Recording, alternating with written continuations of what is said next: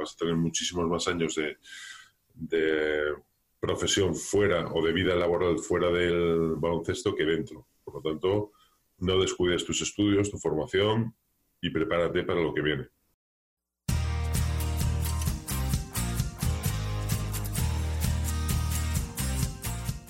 Bienvenido al podcast de Basketball Insights, un programa en el que nos adentraremos en los entresijos del baloncesto y descubriremos los trucos, técnicas y estrategias que los entrenadores de éxito siguen para hacer crecer a sus jugadores y equipos y obtener mejores resultados para que así tú puedas mejorar el rendimiento de los tuyos, sin olvidarnos de sus historias y de las de cualquiera que ayude a hacer más grande el mundo de la canasta cada día, con Millán Cámara y J. Cuspinera.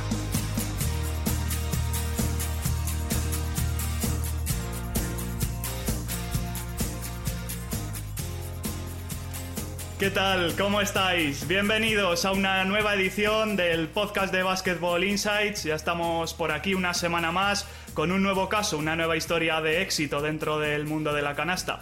En esta ocasión vamos a tener con nosotros a un jugador mítico de la década de los 90 y de principios de los 2000 aquí en España. Ahora es el presidente de la Asociación de Jugadores y vamos a repasar con él toda su carrera y también un poquito esta última etapa como directivo. Alfonso Reyes, ¿qué tal? Bienvenido. Hola, muchas gracias. Encantados de tenerte con nosotros y además que sabemos que eres oyente del programa. Pues sí, sí, muchas gracias por invitarme y, espero estar a la altura del resto de invitados. Seguro que sí. Y, bueno, antes de empezar, una curiosidad que no sé si, si la gente la sabrá. Eh, ¿Qué pasa con vuestro segundo apellido? Que por lo que me has contado alguna vez no, no lo escribimos bien los periodistas o qué pasa. Bueno, ya os vais acostumbrando, sí, porque es un, apellido que parece muy común. Es Cabanas, pero todo el mundo o mucha gente dice Cabanas, entonces eh, es mi madre que, la que se enfada, claro, porque es el apellido que nos, nos ha dado y, quiere que se escriba bien, y nosotros también, por supuesto. Vamos a empezar eh, con la gran pregunta. ¿Qué te enamoró del baloncesto para que hayas dedicado toda tu vida o casi toda a este deporte? Muchas cosas. De todas formas, como fue un, fue un proceso muy, eh, muy natural, porque yo nunca pensé que iba a ser jugador profesional de baloncesto hasta que bueno, pues ya empecé con, con estudiantes en serio una vez incluso que había empezado mi otra carrera, que es la, de ingeniero de caminos. Por lo tanto, eh, bueno, pues no, fue, no, fue una idea que estuviera muy presente desde pequeño, porque también empecé a jugar tarde. Y lo que pasa es que bueno, ya me fui metiendo en la, dinámica y en la vorágine de, este mundo y bueno, pues me atrapó primero 17 años como profesional y ahora que llevo 5 en la, en la asociación de jugadores. Empezaste en el ESTU y allí además has estado en dos etapas radicalmente opuestas. Eh, ¿Qué diferencias dirías tú que ves a día de hoy entre la joven promesa eh, que eras en el 89 ganando ese MVP en la final del torneo del Hospitalet y el jugador ya consolidado que gana el premio a mejor jugador de la Copa del 2000? Pues la primera etapa fue la etapa del crecimiento, de la formación, de no saber muy bien eh, si iba a dedicar mi vida o parte de mi vida profesional al baloncesto, de, aprendizaje. Ahí tuve a, bueno, a Pepu también como, como entrenador, tanto en juvenil como en junior. Y eh, bueno, pues de muchísima ilusión. Y luego la segunda etapa, pues de ya de madurez, eh, de éxitos también, porque bueno, pues ganamos una Copa del Rey, llegamos a la final de Recorac. Y fue también muy emocionante, además, compartir aparte de con otros jugadores que ya había estado aquí en la cantera, pues con Pepu también como entrenador. Además, hablabas de Pepu, has dicho en alguna ocasión que es tu entrenador favorito. Cuéntanos por qué. Es uno de los favoritos, sobre todo porque pues, eh, crecí mucho con él y aprendí mucho con él en, categorías formativas y luego esos cuatro años después de ya senior en categoría senior fueron, fueron muy importantes. Una gran persona y, y bueno, pues todos sabemos ahora dónde se ha metido, esperemos que, que le vaya bien. ¿Qué es lo que más dirías que te marcó de tenerle como técnico? Pues yo creo que entendía muy bien a los jugadores. Yo quizá tenga, tengo muy buen recuerdo de, las dos etapas, ¿no? Pero quizá la primera de, juvenil y junior pues sea más, más especial porque ahí es donde estás absorbiendo todo, todo el conocimiento que te transmiten los entrenadores de, de, formación, que son fundamentales en nuestro baloncesto y que por desgracia pues parece que no se les tiene últimamente demasiado en cuenta, pero o fomentamos eh, la mejora y, las buenas condiciones de los de formación o, los chavales al final no van a, a disfrutar del baloncesto. Es como tener un buen profesor.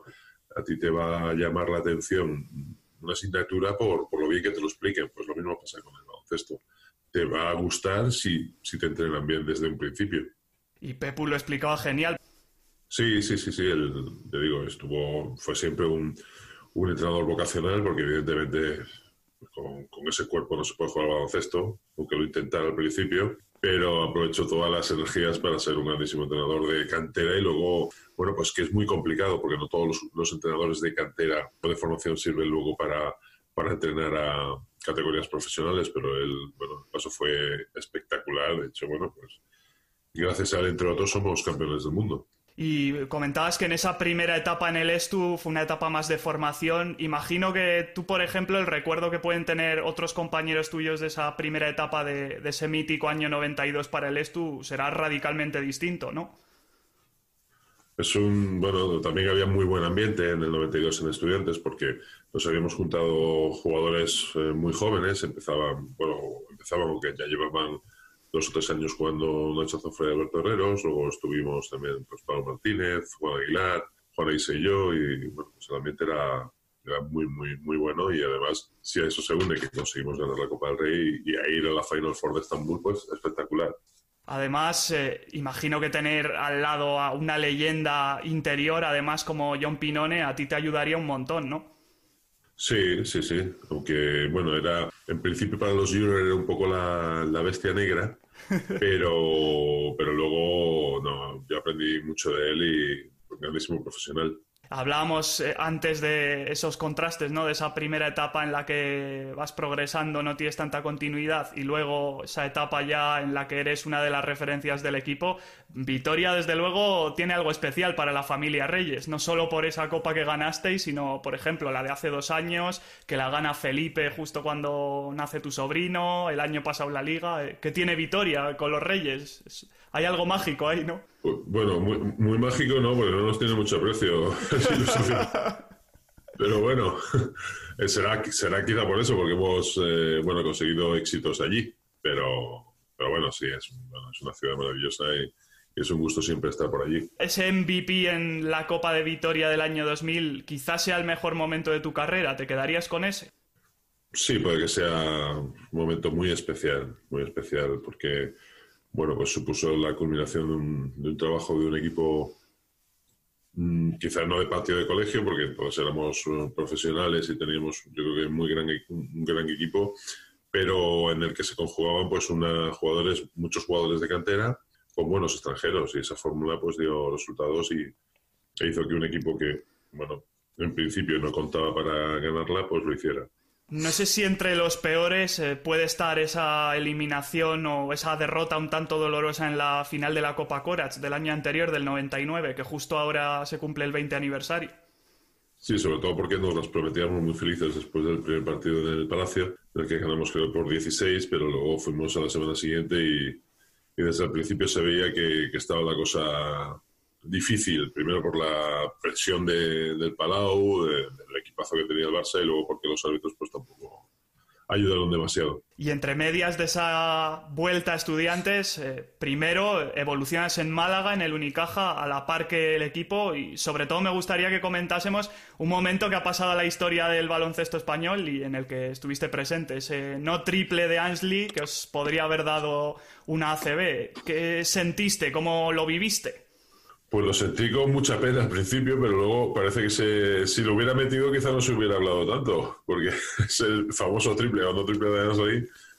Eh, bueno, pues eso supuso, supuso, también un avance muy importante de un equipo modesto como era Unicaja, que demostró que podía estar arriba. Así que viví, pues eso, dos momentos muy, muy importantes con dos equipos, eh, estudiantes que tenían muchísima historia y Unicaja que la empezaba pero bueno, pues soy partícipe de, del crecimiento de ambos clubes. ¿Cómo recuerdas el vestuario malagueño después de ese palo tan duro? Pues imagínate, pues, todos hechos polvo porque eh, se nos había escapado de, de las manos, lo tocábamos ya, tocábamos el título con, con, las yemas de los dedos, pero al final no pudo ser, perdimos, también fue un partido igualado en Barcelona, pero, pero perdimos y se sumó ese sueño. Lo que sí hizo, lo que sí provocó fue, eh, bueno, pues crear los cimientos para, para un crecimiento del baloncesto en Málaga espectacular y que sigue estado ahí, de hecho luego dio sus frutos con varios títulos. ¿Tú qué sacaste de esa etapa? Porque como hemos comentado, evolucionaste un montón y ahí sí que tuviste minutos, continuidad. Pues eso, sí, evolución y saber que podía, bueno, que podía ser importante la liga.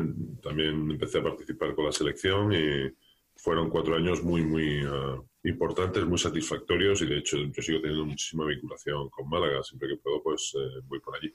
No sé si en lo personal te pasaría algo similar a Arlaucas, que no sé si viste que comentó en su día que los americanos que iban allí a jugar eh, se asustaban, ¿no? Con las celebraciones de la Semana Santa. Bueno, ya estaba, estaba acostumbrado. no, sí, eh, cuenta la leyenda. Luego yo no sé si será realmente así, eh, pero bueno, claro, debe impresionar para los jugadores americanos que llegan aquí y se encuentran con, con los capirotes y, demás, pues eh, en, un, en, un, principio puede, puede impresionarles. Luego ya cuando se le explica, pues lógicamente entiende lo que es. Después de esa etapa en Málaga, te vas a París. Tienes a Boza Maljovic de entrenador, a Michael Jordan de rival y para rizar el rizo estás un año jugando en el extranjero. Casi nada, ¿no? Sí, bueno, pues decidí aventurarme a, jugar al extranjero, a, Francia, y creo que, que acerté, ¿no? Pues sobre todo porque tenía un grandísimo entrenador. Eh, luego tuve la oportunidad también, por casualidad, es que, bueno, que se disputaba allí el el Open McDonald's se jugaba a Chicago y bueno, después de ganar al Barcelona nos enfrentamos a ellos y, eso es uno de los recuerdos más bonitos de, mi carrera. Fue un año muy, muy productivo en lo deportivo, en lo personal, porque me ayudó también a, a madurar, a crecer y a valorar lo que tenía aquí y por lo tanto pues bueno, y aparte también pude vivir en, yo creo que en una de las ciudades más bonitas del mundo, o sea que estuvo muy bien. ¿Y qué aprendizaje saca uno cuando se enfrenta al que posiblemente sea el mejor jugador de todos los tiempos? Que además creo que era tu jugador favorito también, Jordan, ¿no? Sí, por supuesto, pues aprendizaje ninguno, porque no te da tiempo tampoco estás embelesado, por lo tanto, pues solo disfrutar de, bueno, de compartir cancha y de meterle alguna canastita, que hay alguna foto por ahí para la posteridad. ¿Te echaste alguna foto con él en lo que fueron los prolegómenos o después del partido o no? No, no, pero tampoco había que disimular un poco esa super admiración y, tampoco te dejaba porque estaba continuamente rodeado de, guardaespaldas. hablando un poco de Bozamal Jovic, eh, nos hablaba Rafa Muntión de la mítica dureza de las pretemporadas de Dusko Ivanovic. Tú que viviste una con Boza, eh, ¿crees que estaban a la altura? Por, lo menos, vamos, sin duda, sin duda, pero yo creo que no he estado más delgado en, mi vida. Fue mortal, mortal de, de correr en el en el Bois de Boulogne, en, la cancha. O sea, no he corrido más en mi vida y yo creo que, bueno, ni he estado más delgado en mi vida. Pero bueno, estuvo bien, estuvo. Fue, es una experiencia no repetible ni recomendable, pero, pero para recordar. Que no se nos enfade Boza, ¿eh? No sé si escuchará esto, pero... No, no, aparte yo también aprendí muchísimo con él porque, bueno, pues era uno de, o en aquel momento el mejor entrenador de Europa. Sí, además había conseguido grandes éxitos con la Yugoplástica, esa Liga Europea con el Limox que sorprendía a todos, o sea que estaba en la cresta de la ola, ¿no? Eso es. Ya en cuanto a la selección, eh, sobre todo quería comentar contigo eh, cómo recuerdas ese, ese Eurobásquet del 99, ¿no? Porque ese, pasáis de la frustración por, porque estabais ya eliminados, ya teníais las maletas hechas y de repente gana Francia, os metéis en cuartos y acabáis con una plata. Aquello debió ser tremendo, ¿no? Increíble, increíble por la montaña rusa que fue, porque estábamos eliminados. Eh, a falta de tener que jugar Eslovenia y Francia, eh, Francia tenía que ganar a Eslovenia, iba perdiendo por 20 en el descanso. Remontaron y milagrosamente pues nos metimos en, en semifinal, en cuartos, perdón, y luego ya pues eh, fuimos eliminando a, a equipos y llegamos a la final con Italia que tenía un un equipazo, era yo creo, vamos, sin duda, una de las mejores selecciones de la historia de Italia. Lo luchamos, pero no pudo ser, pero esa plata, esa plata supo a oro y, y bueno, pues fue un poco el recuperar los grandes momentos de la selección. Ahí yo creo que empezó un poco todo lo que ha venido después. ¿Hubo alguno de tus compañeros e incluso tú mismo que cuando se decía que ya estabais eliminados no tuviese la maleta hecha, tuviese ahí una mínima confianza en que os metíais? Yo creo que no. Bueno, yo veía muchos haciendo las maletas. No, era muy complicado, sobre todo por cómo se estaba desarrollando el partido. Todos tenemos la idea de que ya no volvíamos, pero bueno, al tener esa oportunidad, sin duda la aprovechamos. Hablabas también de, todo lo que vino después con la selección. ¿Tú qué pensaste de la gente de la generación dorada cuando empezaron a llegar a la selección y les empezaste a conocer de cerca? Bueno, a uno de ellos lo conocía desde que desde muy pequeñito. Es verdad. Eh, y a los, a los, otros pues fueron entrando paulatinamente, primero Raúl y Juan Carlos, luego Felipe y, Pau. Y eh, pues bueno, pues con mucho desparpajo, mucho desparpajo, mucha calidad y mucho talento. Se integraron perfectamente y, y enseguida pues manejaron aquello como Pedro por su casa, pasaban por allí. O sea que no tenían ningún reparo en, compartir pues selección con, jugadores más veteranos, porque yo creo que también se lo, bueno, pues esa, los arropamos bien y, y bueno, enseguida hubo buena química. O sea que fue desparpajo sano, ¿no? Porque se comenta que al principio, en su primera época, eh, por ejemplo, Pau no era lo que es ahora. Quizá la juventud le hacía ser un poco más chulo, no sé cómo decirlo, prepotente no, o... No sé, hombre, cuanto más joven, pues más uh, vehemente eres y tienes otra actitud, ¿no? Pero en ningún caso fueron, ellas eran, eran pedazo de jugadores, como lo siguen siendo, aunque se hayan retirado algunos, pero se fue todo muy, muy natural y, muy buena esa transición. Tú incluso estuviste, en, no lo habíamos comentado, en unos Juegos Olímpicos, los de Sydney. La experiencia en lo deportivo no fue todo lo buena que te hubiese gustado, pero igual supongo que tendrás algún buen recuerdo, ¿no? De, aquella experiencia olímpica que siempre marca, ¿no? Sí, deportivamente no fue la mejor, pero pusimos las bases para que luego vinieran tres medallas y bueno, pues disfrutamos del ambiente de, unos Juegos Olímpicos que siempre es muy, muy especial. Estar en Sydney fue, bueno, pues una experiencia increíble que para todo jugador o todo deportista olímpico nunca va a olvidar. No repetí, pero... Imagino que, que además estarías en el desfile de inauguración, ¿no? Que es algo que siempre marca. Sí, sobre todo por el, la vestimenta que nos hicieron llevar. Eso sí que nos marcó. Pero, pero estuvo bien. Sí, compartir desfile con los mejores deportistas del mundo es, una experiencia única. Luego a nivel de clubes llega tu etapa en el Madrid y bueno, nos tenemos que acordar inevitablemente de, de Cambala. Eh, quería preguntarte si a día de hoy todavía te duele eh, cómo trataba Felipe, porque tú comentas que siempre que, que se medía con tu hermano reaccionaba muy violento. Sí, bueno, el otro día estuve cenando con él y ya hicimos las paces. ¿Ah, sí? Justo. No, no, primicia, primicia, exclusiva. No he vuelto a verlo. No he vuelto a verlo.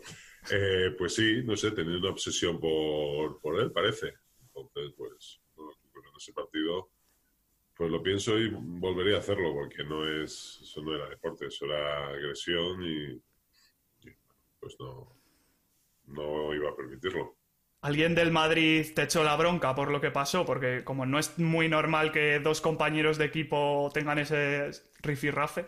No, no. fue, fue muy loe porque yo creo que entendieron todos lo que había pasado y ya conocían al personaje. Entonces, eh, y si me la echaron ni me acuerdo, o sea que le he olvidado, pero creo que no, que fue muy leve. No sé si habrás leído que lo vi el otro día, que además Cambala eh, se ha metido a política. ya lo que le faltaba. Primero boxeador, luego, eh, no sé, eh, pues eso, lo que le faltaba. lo que no sé, muy centrado no creo que sea el partido político en el que se haya, que ya se haya presentado. Desde luego, de aquel Madrid parece que hay muchos vínculos con la política, porque vuestro entrenador, uno de vuestros entrenadores, Javier Imbroda, también se ha pasado a ese ámbito. Sí, yo ya voy colocando mis entrenadores en política. A Pepu, a, sí, sí. Proda, no sé quién será el siguiente. ¿Cuál es tu visión de, aquella etapa del Madrid? Porque mucha gente la considera quizá la etapa más oscura de la sección de baloncesto. Sí, deportivamente no, fue, no ha sido lo mejor, desde luego, pero bueno, a partir de ahí todo ha sido éxitos. Me voy yo, llega mi hermano y a ganar títulos. Así que, dentro de lo que cabe, yo creo que los Reyes hemos, entre Felipe y yo, tenemos un montón de títulos en el Madrid. Sobre todo él, que los tiene todos. Sí, sí, sí.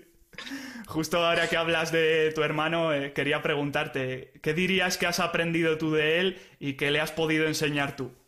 Pues eh, aprendo de él todos los días, de su fortaleza mental para estar ahí 21 temporadas y, a pesar de todo, de, ah, de que muchas veces, bueno, pues, no muchas veces, casi siempre mm, ha tenido, bueno, pues cada año le traían nuevos jugadores en su puesto porque pensaban que o no confiaban en él, pues ha, ha seguido adelante, ha seguido trabajando mejorando y gracias a su talento pues está donde está, pero no ha habido ningún año, a él no le han regalado nada, ni mucho menos. Al contrario, yo creo que, bueno, pues eh, ha sufrido falta de confianza muchas veces, pero siempre ha demostrado que, que tenía que estar ahí. ¿Tú qué dirías que le has podido enseñar a él para que sea el jugador y la persona, sobre todo, que es a día de hoy? No, yo tampoco he querido, pretendido enseñarle nada, aunque, bueno, pues él yo sé que siempre va diciendo por ahí que soy su ídolo, pero yo prefiero serlo o, aconsejarle para cosas fuera de, del baloncesto. Dentro del baloncesto, pues, yo le voy a aconsejar pues, a, uno de los mejores jugadores de nuestra historia. Poco puedo hacer, pero fuera sí. Fuera intento, pues, que sigan los, bueno, pues, servirle de ejemplo en, en, bueno, pues, en haber hecho también una carrera fuera del baloncesto y, y eso, también decirle que después del baloncesto queda mucha vida por delante y que tiene que estar preparado. Han primado en tu trayectoria deportiva los buenos compañeros. Eh, Felipe, aparte, ¿a quiénes destacarías a nivel personal, de aprendizaje? Pues bueno, pues, pues a muchos, no sé, pues, en Málaga me acuerdo mucho de, bueno, lo sigo viendo, ¿no? De Manel Bosch, que tuvimos allí una buena, muy buen ambiente. Uh, no sé, es que todos, todos, uh, hombre, a Cambara no lo voy a nombrar, evidentemente, pero, pero casi todos, de todos los jugadores, pues como el resto de las personas, hay gente que te cae mejor y, y gente que no, no, lo, no te cae tan bien, ¿no? Pero, pero al final es el equipo y hay que pensar en trabajar todos juntos para conseguir los objetivos. De Felipe, por cierto, no te he comentado eh, qué tal lleváis lo de ser el hermano de, porque antes a él le pasaría lo de este es el hermano de Alfonso y ahora a ti te pasará al revés, este es el hermano de Felipe. Tiene que ser gracioso eso, ¿no? Sí, pero yo lo llevo muy bien, ser el hermano de, Felipe y ya sabéis que, tenemos otros dos hermanos, pero ser el hermano de, un tío que ha conseguido lo que ha hecho él, pues es un, un orgullo. Eso dentro del baloncesto y fuera, pues también porque es un, bueno, no me canso de repetir lo, buena gente que es. Tenéis otros dos hermanos y a Fernando, el hermano desaparecido de la familia. Sí, Fernando lo que pasa es que no... Bueno, ya sabéis que lo descubrió Manolete. No queríamos que saliera a la luz, pero bueno, sigue diciendo que él no... que a pesar de todos sus títulos y de, lo magnífico jugador que es, eh, bueno, no quiere, no quiere aparecer los medios. Bueno, por lo menos aquí hemos lanzado ya el guante. Si algún día quiere salir, oye, aquí, aquí tenemos... Bueno, lo, mismo está, pero yo creo que me parece que no. Que va a aparecer con cuentagotas, va a aparecer... por cerrar un poco el capítulo, tu etapa de, jugador de élite, esa, esa, última etapa en el Breogán, en Lugo. Imagino que un poco de, altos y bajos, ¿no? Eh, gozáis muchísimo en esa temporada que recordamos todos con Charlie Bell a la cabeza, pero luego descendéis e incluso juegas una, una temporada, creo que es, en la LED, ¿no? Sí, bueno, nivel, en, el plano personal espectacular porque luego se vive muy bien, se come de maravilla y fue una experiencia personal muy buena. En el deportivo, pues, bueno, pues tuvimos ahí una serie de, de altibajos, efectivamente, y, y bueno, mm, pero yo me quedo con todo lo mejor que es haber conocido a mucha gente. Tengo amigos de Lugo y, haber vivido tres años allí estupendos. Tú después de esa etapa en Lugo también juegas un año en EVA, en Torrelodones, si no recuerdo mal. Sí, porque yo ya volví, ya me retiré de manera profesional. Lo que pasa es que, bueno, me ofrecieron estar mientras ya empecé a trabajar como ingeniero y me ofrecieron desde Torrelodones, bueno, entrenar y competir con su equipo EVA y, me lancé. Pues estuve, estuve con ellos, también una buena experiencia, bueno, estar con, con otro tipo de, eh, de club, de, de jugadores, pero muy bien también. Estupendo. Hablábamos antes de Pepu Hernández como un entrenador que te ha marcado, pero has tenido otros técnicos de un nivel inmenso. Hablábamos de Bozamal Jovic, de Imbroda, de Lolo Sainz. ¿Qué destacarías de ellos? ¿Qué consideras que te aportaron? Pues Imbroda también, en, mi inicio ya, porque, bueno, yo salí de estudiantes porque, bueno, pues el, entrenador de aquel entonces, Miguel Ángel Martín, no me, no me sacaba y yo tenía que jugar. Sabía que tenía y que podía jugar. Entonces, pues apostó por mí, Imbroda y fueron cuatro años muy buenos, además coincidiendo con, con ese crecimiento del club. Eh, luego también coincidí estando en Málaga ya con Lolo porque era el seleccionador y, y, muy bien, una relación muy buena, también aprendí mucho de él. Y luego, bueno, pues con Imbroda coincidí también luego en, en, Madrid, evidentemente pues no fue deportivamente lo mismo, pero, pero bueno, muy buena relación con, con todos ellos y con Pepu ya has comentado cómo fue. Llega ahora el momento de la sección de J. Cuspinera, que como sabéis siempre nos manda una pregunta, algún comentario a, nuestros invitados. Eh, vamos a, comprobar qué es lo que ha preparado en esta ocasión. Hola Alfonso, de los muchos consejos que seguro que te dieron tus padres cuando eras una estrella en ciernes, ¿cuál es aquel que no dudarías en compartir con uno de tus hijos o con algún ser querido que se quisiese dedicar al deporte profesional? Gracias. Bueno, gracias Jota por enviarme esta pregunta, el, típico, el, tópico, ¿no? Me alegra mucho de que me hagas esta pregunta porque, eh, no, es cierto, eso siempre lo tengo muy presente y también lo transmito a, a mis hijos y a, y a, los jugadores jóvenes de, de, la asociación, ¿no? Siempre les digo, el baloncesto está muy bien, puede, uh, puede darte mucho, pero no descuides en ningún momento tu formación, tu formación para lo que viene después del, deporte, porque vas a tener muchísimos más años de, de, profesión fuera o de vida laboral fuera del baloncesto que dentro. Por lo tanto, no descuides tus estudios, tu formación y prepárate para lo que viene. Ese es el mejor consejo que me pudieron dar y que puedo dar yo. Hablaremos ahora de ese punto, pero ya que apareció Jota para hacerte esta pregunta, eh, cuéntanos, porque fue compañero tuyo de equipo en el ESTU, que esto sí que lo sabrá poca gente. Sí, en el junior, junior de primer año fuimos compañeros, pero él estaba predestinado para ser entrenador.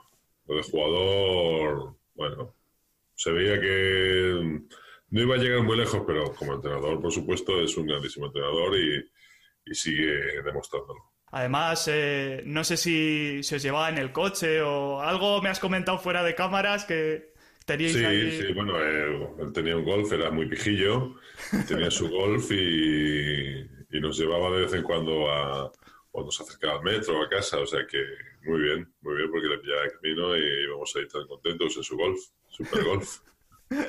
Un fenómeno, Jota. Y hablabas de esa importancia de, de, no descuidar lo que viene después del baloncesto. ¿Tú cómo hiciste para poder estudiar una carrera tan exigente como ingeniería de caminos mientras jugabas? La acabaste después, pero la fuiste compaginando, ¿no? Pues lo hice con mucho esfuerzo, con mucha fuerza de voluntad, mucho tesón y, sobre todo eso, teniendo muy claro que, tenía que acabarla y a pesar de las dificultades de no poder asistir siempre a clase, de, tener que utilizar apuntes de amigos, de, lidiar con, algún profesor que otro que no entendía que se pudieran compaginar ambas eh, actividades, y, pero al final lo conseguí y me siento muy orgulloso de ello. Después del baloncesto estuviste siete años en la construcción, ahora eres presidente de la ABP. ¿Tú cuál dirías que es eh, la clave para que uno cambie el chip cuando se retira y, haga otras cosas que no son baloncesto a nivel laboral? Pues que te guste, que tengas vocación. Yo he tenido esas dos vocaciones, la de la ingeniería y la del baloncesto, y de momento puedo disfrutar de las dos. Eh, no sé cuándo lo que me deparará el futuro, pero bueno, estoy muy a gusto en la asociación, sobre todo porque creo que hemos entre todos, cuando digo todos, todos los jugadores que formamos la asociación hemos conseguido un mejor convenio, mejores condiciones laborales para, para nuestros jugadores y por lo tanto tengo que estar muy satisfecho por ello. ¿Cómo es tu día a día ahora como presidente de la ABP? Que es una cosa que igual llamativa, ¿no? saber un poco cómo es tu día ahora. Pues bueno, ahora vengo esta semana de haber hecho visitas a, a las plantillas, que, que siempre las visitamos durante toda la temporada y bueno, pues luego pues, pues, atender amablemente a medios como el tuyo o bueno, consultas de, jugadores, federación, Consejo Superior de Deportes, Comité Olímpico, el resto de asociaciones, o sea que es un día a día, no, sabes, hay, hay evidentemente actividades planificadas, pero te suele sorprender un poco cada día. Hay que estar y sobre todo preparado, eh, bueno, pues todos los días para cualquier eventualidad. ¿Hay cosas que tú veías de una manera como jugador y que ahora desde el prisma del directivo las ves de otra, distinta? No, afortunadamente eh, el llevar aquí ya cinco años pues me permite tener una perspectiva global. Eh, conozco las opiniones de todos los, desde todos los prismas, pero yo creo que sigo manteniendo el espíritu de jugador y eh, cosa que por desgracia no pasa en algunos jugadores que cambian de, eh, de rol, ¿no? Mm, parece que a veces se les olvida lo que han sido. Yo, bueno, pues el haber vivido el vestuario, conocer cómo, cómo es un jugador de baloncesto, pues creo que me está ayudando bastante en esta nueva etapa. Mm, en estos eh, cuatro o cinco años habrá habido ya muchas cosas que se han mejorado. ¿Qué retos pendientes quedan por parte de la asociación? Bueno, pues eh, después de haber conseguido un nuevo convenio con mejores condiciones, pues que se aplique y bueno, estar vigilante para bueno, cualquier problema que puedan tener los jugadores en su día a día y, y bueno, cuanto menos haya, mucho mejor, porque querrá decir que, vamos bien, pero me temo que nuestro baloncesto todavía tiene mucho que solventar y nos queda mucho camino por recorrer. ¿Hay algún punto en especial que, te gustaría destacar, que te gustaría que dentro de un tiempo, si volviésemos a, realizar esta entrevista, ya esté solucionado? Bueno, pues me gustaría que nuestra liga fuera más potente todavía, eh, que el porcentaje de jugadores españoles, que es del 25%, aumentara, no porque seamos, queramos, querramos que, haya un 80%, sino que queremos que esa proporción se, equilibre para mejorar nuestro baloncesto, ¿no? Que se mantengan los jugadores más temporadas en nuestro, nuestro baloncesto también para que sean más reconocibles, que no haya tantos cambios, que Euroliga pues permita que el acceso sea por méritos deportivos, algo que ahora mismo parece una utopía, y que deje de, bueno, de menoscabar a los cimientos de, de las, de las eh, de las ligas nacionales, especialmente la CB, con eso me conformaría. Hemos hablado durante toda la entrevista de distintos momentos significativos de tu carrera. ¿Hay alguna anécdota por ahí curiosa de la que te acuerdes ahora que nos quieras contar? Bueno, es que ya con, la de Cambala yo creo que eso es más... es un vale, vale por muchas, así que nos, quedamos con esa. esa dio juego y, y, además dio, dio en el sentido literal. Desde luego. sí. ¿Qué dirías que te ha dado el baloncesto a todos los niveles? Que creas que, pueda servir de ejemplo para todos aquellos que, puedan escucharnos. pues mira, me ha dado la oportunidad de conocer a, muy buena gente, eh, de poder agradecer a los aficionados que, todavía me, saludan, pues el, el, que haya llegado a donde, a donde estoy, porque eso, ese reconocimiento quiere decir que has hecho bien las cosas.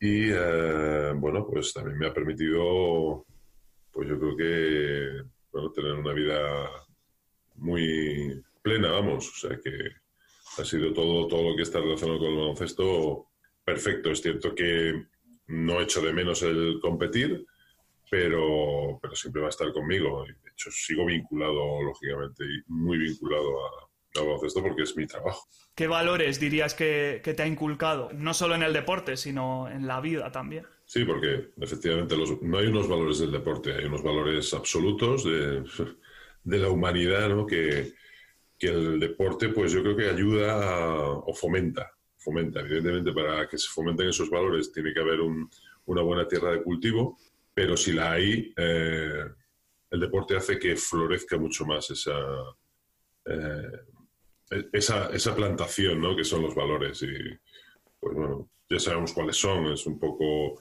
eh, retórico, ¿no? Pero bueno, pues el trabajo en equipo, el esfuerzo, eh, el compañerismo, la solidaridad, la generosidad. Yo creo que eso hace que el deporte hace que flore, sobre todo el de equipo, o bueno, pues al, tener que compartir eh, con otros individuos el, bueno, tu espacio de trabajo, pues también te ayuda. ¿Qué consejo le darías sobre todo a los jugadores que te puedan estar escuchando o viendo? Pues el que te he dicho antes, que se preparen para el futuro. Me preocupa, evidentemente, mm, toda su vida deportiva, pero me preocupa más y intento transmitir que, que estén preparados para lo que viene después, porque si no lo estás, eh, el salto es muy, es muy duro. Y eh, pocas veces o casi nunca nos preparan para eso. Siempre, pocas veces los medios o los medios, las ligas, los clubes, las federaciones, pues focalizan en, en el día después. Yo creo que es fundamental. Pues por nuestra parte hemos llegado al final de esta entrevista. Ahora te dejamos tu espacio por si quieres añadir algo más. Un saludo a Fernando o lo que tú quieras, vamos. bueno, Fernando lo ve de luego. Te voy a decir a ver si se quiere hacer una foto, pero me parece que no. Así que os mando un fuerte abrazo y ya, ya, os irá contando, digo yo, por Twitter. sí, sí, sí. Eh, si quieres eh, añadir algo más, eh, concluir de alguna manera la entrevista, es tu momento para, decir lo que quieras.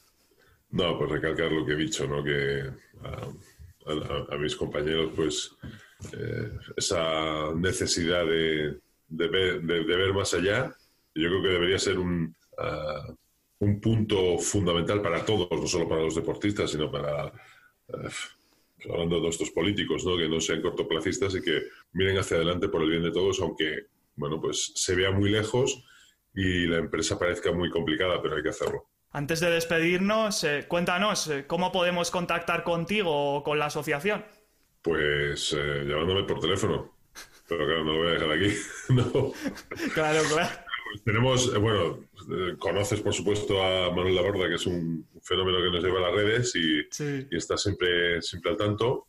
En avp.es pues tenemos nuestra página web y, en Twitter lo mismo. Pero que me quiera seguir a mí también, pues bienvenido es.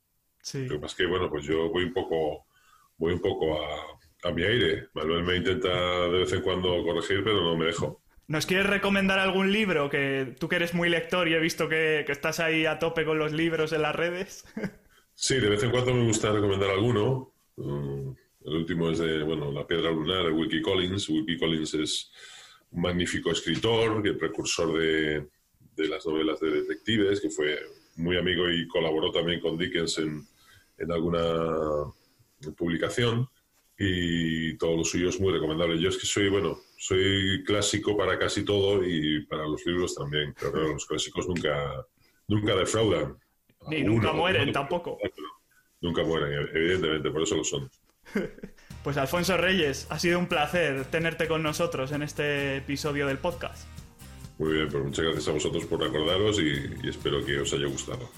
Sí, nosotros esperamos que, esto lo pueda oír Felipe y quién sabe, a ver si más adelante le podemos tener aquí a él también con nosotros. Seguro que sí. A ver lo que dice Fernando, si le da permiso. Eso, eso. Es importantísimo que Fernando dé permiso. Si no lo da, no, no podemos hacer nada. No se puede. Pues nada, eh, a vosotros los que nos escucháis o nos veis, eh, ya sabéis que tendréis el programa disponible en las principales plataformas de podcasting. Estaremos en YouTube en algún momento, que nos está costando un poquito llegar, pero llegaremos, no os preocupéis. Y bueno, en las redes sociales, en Twitter podéis seguirnos en arroba millancb, arroba jcuspi, arroba bebolinsights. Alfonso ya os ha dicho que también le podéis seguir por Twitter. Y en Facebook eh, podéis estar enterados de todo lo que va a con el podcast en, el Facebook oficial, en la página oficial de, de J. Y nada más por nuestra parte, un abrazo un saludo muy fuerte, muy grande para todos y hasta la próxima.